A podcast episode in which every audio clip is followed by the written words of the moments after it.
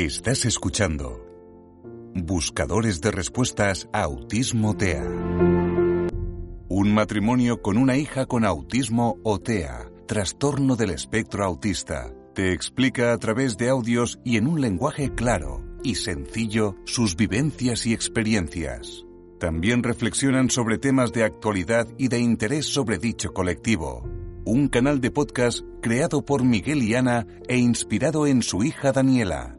Puedes visitar su página web y disfrutar de los episodios desde cualquier dispositivo y accediendo a la plataforma de podcast que prefieras. Encontrarás el enlace al final de la descripción de este episodio. Allí te explicamos todo acerca del canal y cuál es nuestro objetivo. También puedes seguirnos en redes sociales como Twitter o Instagram. Te damos la bienvenida a un nuevo episodio del canal. Empezamos. Soledad aislamiento y autismo. Hola buscadores. Poco se habla sobre la soledad y el aislamiento con referencia al autismo. ¿No habéis sentido esa soledad que lentamente os va minando, que os desgarra por dentro, solo por tener un hijo o una hija con autismo? El sentirse ignorado, como si nuestros hijos e hijas con TEA no tuvieran nada que decir, nada que aportar a esta sociedad, como si ni ellos o ellas ni sus familias existieran, como si fuesen ignorados. A veces esa soledad y ese aislamiento viene provocado por un rechazo social, por desconocimiento, por desinformación, por el estigma o connotación negativa asociada a la etiqueta autismo o TEA. Muchas familias incluso lo ocultan, intentando que no se les relacione con dicho trastorno o condición por miedo a ese rechazo social que comentábamos. Da que pensar, ¿no? Qué tipo de sociedad estamos creando. Otras veces lo que es incluso más doloroso es cuando es tu propia familia la que te repudia por tener un hijo o hija, nieta, sobrina, prima con autismo y la relación se va enfriando lentamente hasta hacerse testimonial, tan solo en fechas muy señaladas o aniversarios, o simplemente esta relación se vuelve inexistente. Hay que estar hecho de otra pasta para alejar de tu vida a una persona con autismo por el simple hecho de ser diferente, de tener otros valores, de necesitar si cabe más ayuda y, recursos y no menos o que le demos la espalda. ¿Podrán dormir tranquilos esos familiares que los tratan como si no existieran, como si fueran invisibles, como si tuvieran la lepra, como si tuvieran la llave para desestabilizar sus vidas y por tanto ser mejor borrarlos de las mismas? Da que pensar, ¿no? Aquí no incluimos, por supuesto, a todas esas familias que son una piña, esas familias unidas que a muchos nos causa envidia sana, que están para lo que haga falta, que no te juzgan ni te intentan imponer sus reglas y su forma correcta, entre comillas, de hacer las cosas. Y si un nuevo miembro de la familia nace y tiene autismo, pues lo tiene y punto. Y la familia, con mayúsculas, lo acepta como tal, pues lo consideran parte de esa familia, siendo uno o una más con los mismos derechos. No usan el autismo o el TEA como excusa para discriminarlo o discriminarla, para sentir pena por él o ella, para apartarlo, para tratarlo diferente. Chapo por esas familias que son pocas pero existen. Otro tema distinto es si dichas personas con TEA son plenamente conscientes de, ese rechazo, de ese estigma o no, y de la soledad y aislamiento que les provoca. Si no son conscientes, sufrirán muchísimo menos. Si lo son, su vida puede convertirse en un auténtico infierno si no disponen de los apoyos suficientes para gestionar ese rechazo que provocan. Las dificultades a la hora de socializar de las personas autistas suelen provenir en parte de sus dificultades en la comunicación no verbal, al no saber leer señales corporales, por ejemplo, y por tanto les resulta especialmente difícil mantener y conservar relaciones con otras personas sin autismo, o también llamadas neurotípicas, lo que contribuye también a esta soledad y aislamiento. ¿Cuántas veces hemos escuchado en redes sociales que nadie acudió a un cumpleaños de un alumno autista a pesar de haber invitado a todos sus compañeros de clase? Incluso a ti te habrá ocurrido con tu hijo o hija. A los familiares de personas con autismo nos resulta especialmente doloroso ver cuando nuestros hijos o hijas no socializan, cuando deambulan solos por el patio del colegio, sentados en un rincón en su mundo, en su rincón preferido de casa, ensimismados, mientras a su alrededor el resto del mundo gira, interacciona y se lo pasa en grande. Sabemos que obviamente hay excepciones e incluso habrá muchos que nos digan que sus hijos son felices así, a su aire. Todas las opiniones son respetables, por supuesto. De hecho, no es casualidad que sean frecuentes los casos de bullying o acoso escolar en el caso de alumnos autistas, aumentando las denuncias pues las familias están perdiendo el miedo y lo visibilizan cada vez más. Otras veces este aislamiento y soledad es buscado, o digamos forzado por las circunstancias, en otros casos. Te acostumbras a compartir tu vida con esa soledad y aislamiento como compañeros de viaje, sin ser cuestionados continuamente por nuestra forma de actuar, juzgados, quizás el precio a pagar por vivir bajo nuestras propias normas, quién sabe, para muchos resultan raras y atípicas, sin tener que estar dando explicaciones y justificándonos todo el tiempo, esto le pasa a muchas familias que conviven con personas con TEA, hasta el punto que toda la familia termina adaptándose a las necesidades de la persona autista.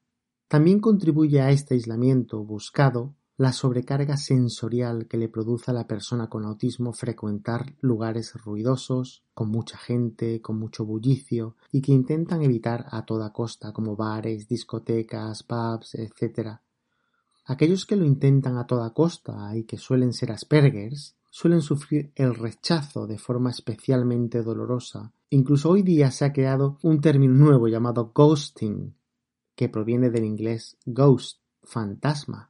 El ghosting se daría cuando te consideran invisible, como un fantasma, cuando te ignoran dentro de un grupo, cuando no te miran, no te contestan, el típico hacer el vacío de toda la vida que aunque también eh, se puede dar en personas neurotípicas o sin autismo, los autistas lo pasan especialmente mal al no saber cómo gestionar emocionalmente determinados comportamientos deliberadamente hostiles.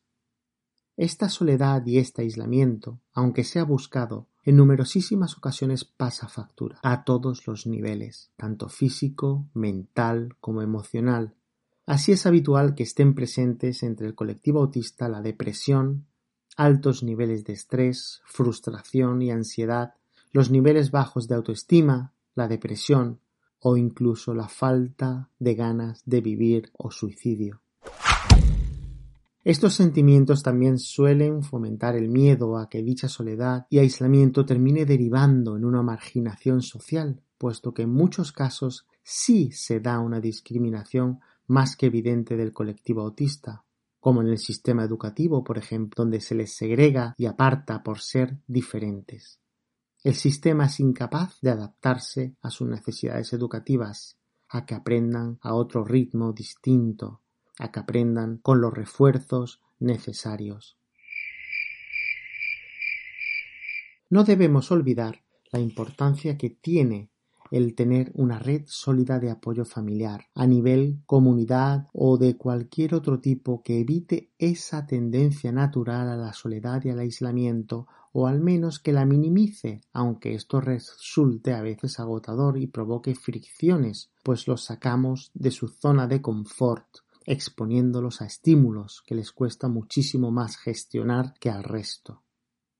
No es casualidad que muchos autistas encuentren un refugio o una zona de confort en sus domicilios familiares, aunque cada vez existen más que logran independizarse con el esfuerzo que esto supone, o a que ahora también encuentren refugio en las redes sociales, intentando sustituir las relaciones personales que suelen resultar incómodas e impredecibles por las relaciones virtuales en un entorno algo más controlado, aunque aquí también suelen darse muchos roces al no saber interpretar determinados comentarios o ser un medio de comunicación especialmente dado a los malentendidos y es frecuente que se generen grupos virtuales cerrados, más o menos extremistas, de personas con TEA.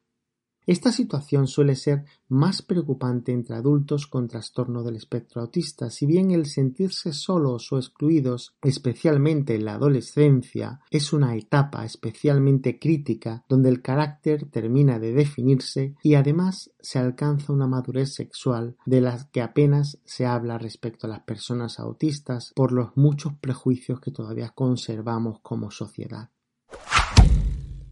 Aunque repetimos, hay de todo, muchos autistas son felices en ese aislamiento y soledad buscados, lo disfrutan, profundizan en sus intereses y hobbies, a menudo de forma obsesiva, aprenden solos y al mismo tiempo saben que su familia está ahí para cuando la necesiten. Son así y punto. No le demos más vueltas.